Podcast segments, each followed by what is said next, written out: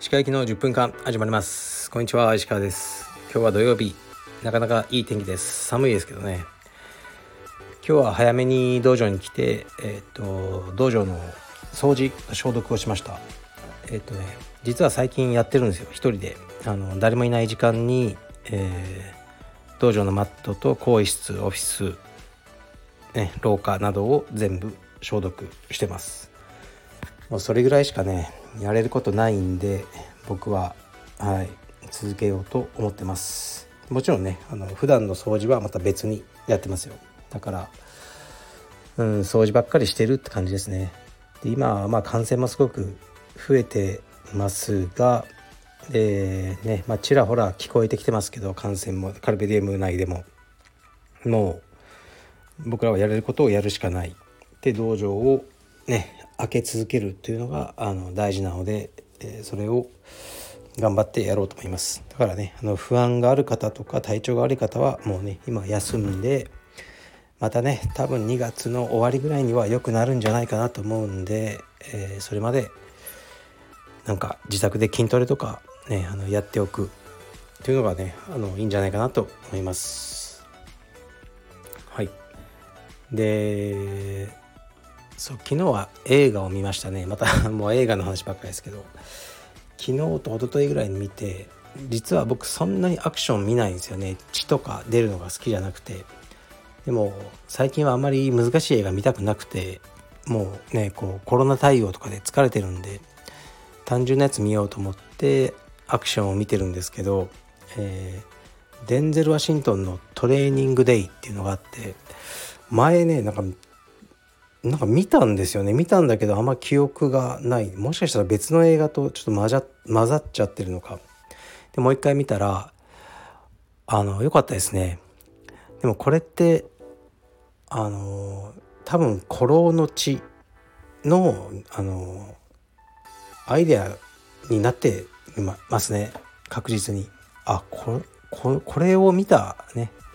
人があの古老の地を書いたんだろうなと思いましたね。まあ、トレーニングデーの方が古いんで。なかなかいいあの映画でした。で昨日は、えー、これはね完全なる初見なんですけどライアン・ゴズリングの、えー、ドライブ」という映画を見ました。少しこうフィルムノワール風の映画で僕は好きでしたね、まあ、かなり残酷なんですけど面白かったですね。うん。あのノワールってフィルムノワールの定義って難しいんですけどまあノワールはフランス語で黒って意味なんで、まあ、黒いコントラストが強い画面のまああの1950年とか60年代の映画を指すんですよね。40年から50年か。だから今はあのー、ね現代の映画はフィルムノワールと呼ばないんですけどネオノワールとかね。まあ新しいとこだとなんだろうな。あのうんまあウォン・カーワイとかああいうのも香港ノワールとかね呼ばれたりしてまあ雰囲気のある雰囲気重視の犯罪映画でこうあまり倫理観とかがあるべき、ね、僕らがこうあるべき倫理観あるじゃないですか持つべきそれにとらわれてない映画という感じですかね僕の解釈だと。でこのライアン・ゴズリングのドライブも良かったですね。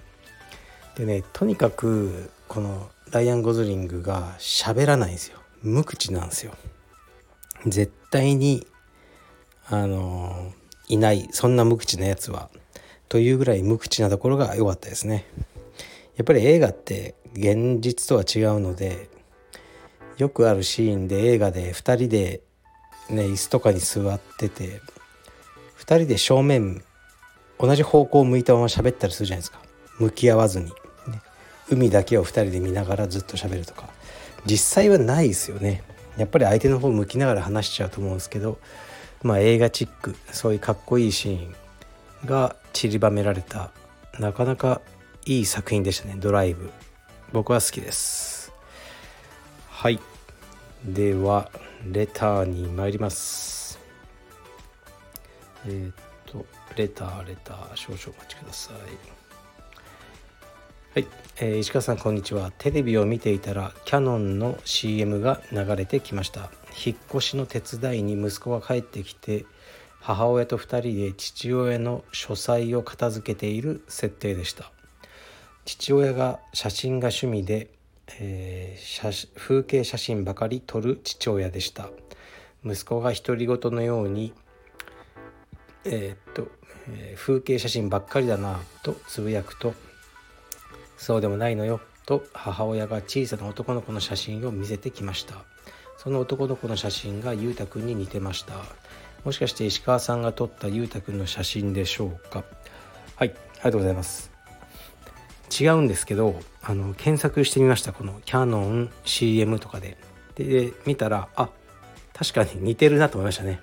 うちの息子より少し大きいと思うんですけどあの年齢が。雰囲気が似た子でしたね。そうだから僕のあの写真がこうキャノンの CM に使われてることはないですね。実はあキャノンぐらいもっともっと大きな、ね、あの家電メーカーのあの CM とかそういうのに使われる予定があったんですけどね昨年かな。まあでもちょっと僕が苦手な感じの写真を撮ってほしいという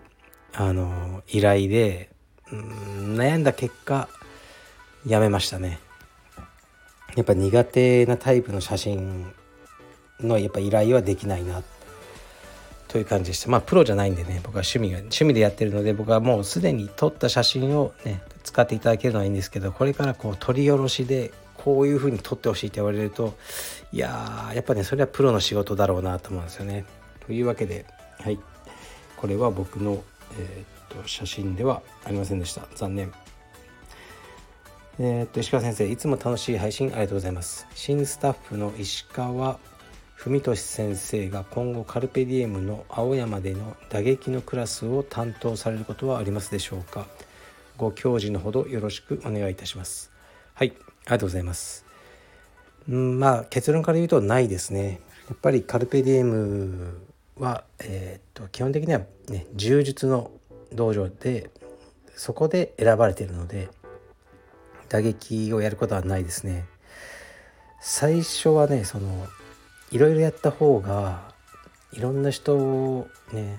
あの道場来てくれる可能性は多いんですよこの日はグラップリング、ね、打撃なんとかヨガとかそうするとこうねあこう何でもできるなとあのいう感じで、ね、たくさんの人が入会してくれるかもしれないですけどでもやっぱり充実をがっつりやりたい人には集まってほしいんですよね。でだからねキックとか入れちゃうと多分人は増えるんですけどでも結局みんなどっちかしかやらないと思うんですよ。でキックが好きな人は、ね、結局半分しかないからじゃあ本当にもうキックだけやれる道場に行っちゃおうになっちゃうしね充実が好きになった人はなんか火曜日キックしかないのがなんか邪魔だなと思って毎日充実できる道場に行こうというふうになるんじゃないかなと思いますね。だから実際フィットネスクラブとかそういう、ね、他のところで充実を始めたけど、ね、毎日あるわけじゃなくて毎日やりたくなっちゃってカルペディウムに移籍してきましたっていう人多いですね。ですからあの打撃のクラスをやることはないと思いますしあとこれ結構道場運営において大事な問題で打撃をねこの、まあ、都市はできると思うんですけど都市しかできないことをクラスにしちゃうのはすごくリスクなんですね。まあ、都市が怪我をするかもしれないしやめちゃうかもしれないしあるじゃないですか。だからクラスって本当に一発勝負じゃなくて常にずっと続いていくんですね。であることが当たり前。ね、みんながあの、まあ、今日行こうって言ったら普通にそのクラスがないといけないという状況で一人しかできないことをあのにね任せるのはちょっと不安なんですよね。だからよくあるんですよね。これ前も言ったと思いますけど柔道とか強い生徒さんがやっぱいて「先生柔道クラス投げ技クラスやりましょう」俺がやりますよ」とかでまあリーマンなんですけどねでいや自分はできるんでこの土日はとかでお前絶対転勤とかしねえんだろうなっつってあの結構真顔で追い込んだりするんですけどそういうことはやっぱできないんですよね。でもっと言うとこういい意味でですよあのインストラクターの個性って僕あんまり出したくないんですよ。えー、っと個性があった方がまあいいとは思うんですけどそれよりカルペディエム、まあ、僕が運営したのは青山なのでカルペディエム青山全体でのクオリティを常に上げていくことが大事でだからこの先生がいなくなったらね生徒さんみんなそっちについていっちゃうとかもうみんな辞めちゃうとかそういう風にしたくないんですねだから岡崎があの、まあ、辞めて独立しますけど、まあ、それによってカルペディエムの青山を辞めるっていう人は今のところ聞いてないですけどね。まあこれから出るのかもしれないですけど。だから難しいんです。スタッフというのはもちろん個性も出したいだろうし自己主張もしたいんですけど僕はどちらかというと抑える側なんですよね。でも抑えすぎてもつまらないからそこをうまくやっていくのがあの、まあ、僕の仕事これ見えない部分なんですよねなかなか大変ですよやっぱ指導とかあ指導とかはね僕はしてないですけどこの道場のうん、マネジメントですねはほとんど皆さんに見えない部分でこうやっているって感じですね。うん、まあ非常に難しいです。というわけですね。で今日はあとねレターね結構最近なんか読みたくないレターも多いですね。うん、もうよだからなんだろう1週間経って読まれなかったらあの読む意思がないんだなって判断してください。はい。うん、なんかね僕読んでて楽しくないのも嫌だしあのね何の得にもならないレターをねわざわざあの読む気もないって感じですかね。はいでそう今日はそうだ久しぶりに息子の、ね、体操の先生が来てくださってえー、っとね膝の手術をされてたんですがあの、ね、サポーターをしたまま指導してくださってえー、っとね僕のインスタのストーリーに上げてますけど息子の体操のプライベートレッスンを再開あのさせてもらいました。やっぱり違いますね僕が教えるのとは全然。やっぱ先生逆立ちとかスッてできるから見せてやらせるからうちの息子もちゃんとやるんですよね。僕は 自分ができないのにやれやれってやらしてるからやっぱダメですね。うん。あとやっぱ見てるポイントが違うというかはバク転とかなんか違うな自分がバク転できないのにまあ昔はできたんですけどね。